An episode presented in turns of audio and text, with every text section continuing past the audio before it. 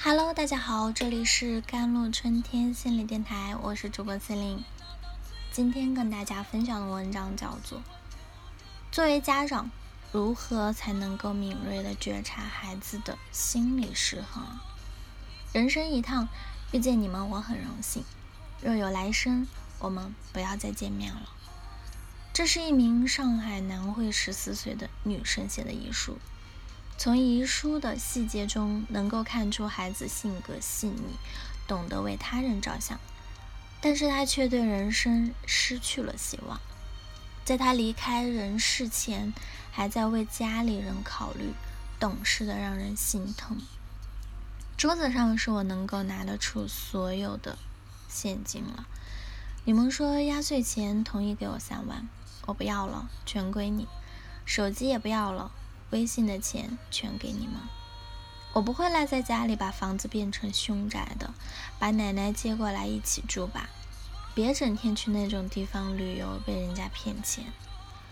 具体让孩子丧失对人生期待的原因，我们从他的遗书中可窥一斑。那毁掉一个人很简单，只要毁掉一个人的童年。你们说不要指望我，我相信你们。我是带给你们荣誉的人，是你们在朋友面前攀比的工具。事实上，大多数选择轻生的孩子，在实施前都会有各种不同方式的求救讯号发出，但很可惜，家长很难识别出来，甚至有时非但无法帮助到孩子，还会增加孩子的心理压力。那么，作为家长，如何才能敏锐地觉察孩子的心理失衡呢？青少年的能力不如成年人，当他们想要从痛苦的精神状态中解脱出来，他们的选择项很有限。第一步，想要逃离困境情景，那例如不愿意写作业，然后发展为不愿上课、不愿去学校嘛。第二步，退居在家中。开始出现明显的抑郁啊或者焦虑的情绪。当家长或者老师在给予压力后，孩子会开始出现自残、自伤的行为。第三步，发展成为心理障碍或走极端。其中比较明显的讯号是自残、自伤。当你发现孩子有这类自我伤害的行为时，你要去理解，这是孩子在用无声的方式哭喊和呼救。青少年自杀或者自伤，在给自身带来较大损失的时候，那也给父母造成极大的心理压力啊！这会让老师和父母感到无力应对，从而产生了愤怒，对此采取了错误的应对方式，羞辱啊、批评啊、责备啊。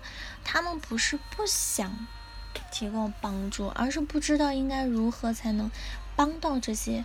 自伤的孩子，自伤的预警信号呢？身上总有不明的伤痕，总是穿长袖，从来不会脱下来，披着或者穿宽松的衣服，戴腕表，永不摘。发现可以用来实施自伤的工具不见了，或者是被放在不易被家长发现的地方，需要长时间独处，社交活动明显减少，发现血迹。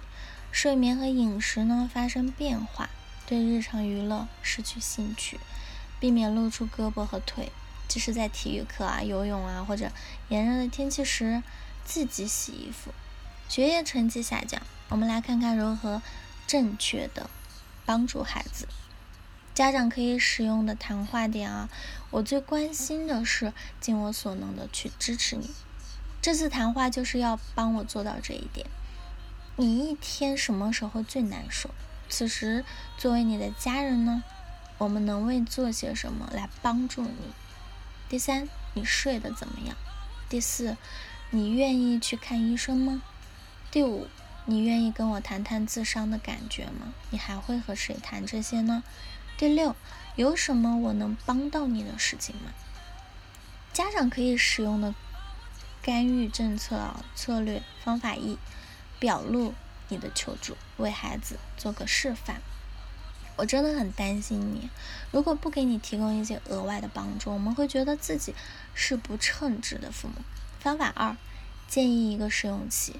我觉得这个方法会有用，要不然你先试试看，不行的话我们再想办法。方法三，作为一个家庭来处理事情，这是一个我们都要承担责任的家庭问题。方法四，激发青少年的同情心。你能帮我去咨询吗？妈妈看到你这样，心里很焦虑。你帮我去咨询一下心理医生。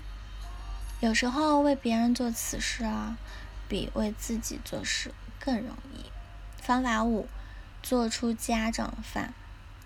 作为你的家长，有些决定我们必须要做，这是我需要为你做的一个父母该做的决定。方法六，尝试将治疗正常化。每个人都需要他的支持。这其实很正常。方法七，给孩子选择，看看这些网站、这些心理学家中有适合你的吗？方法八，敞开求助的大门。我想这对你来说很难开口，但我想让你知道，如果你准备好了，我就在这里。如果和我谈太难的话，我也很高兴你和你选择的咨询师谈一谈。以上呢是比较系统的一套干预措施，但具体实施起来需要家长有更多的专业度和耐心了。好了，以上就是今天的节目内容了。咨询请加我的手机微信号幺三八二二七幺八九九五，我是 c e l i n e 我们下期节目再见。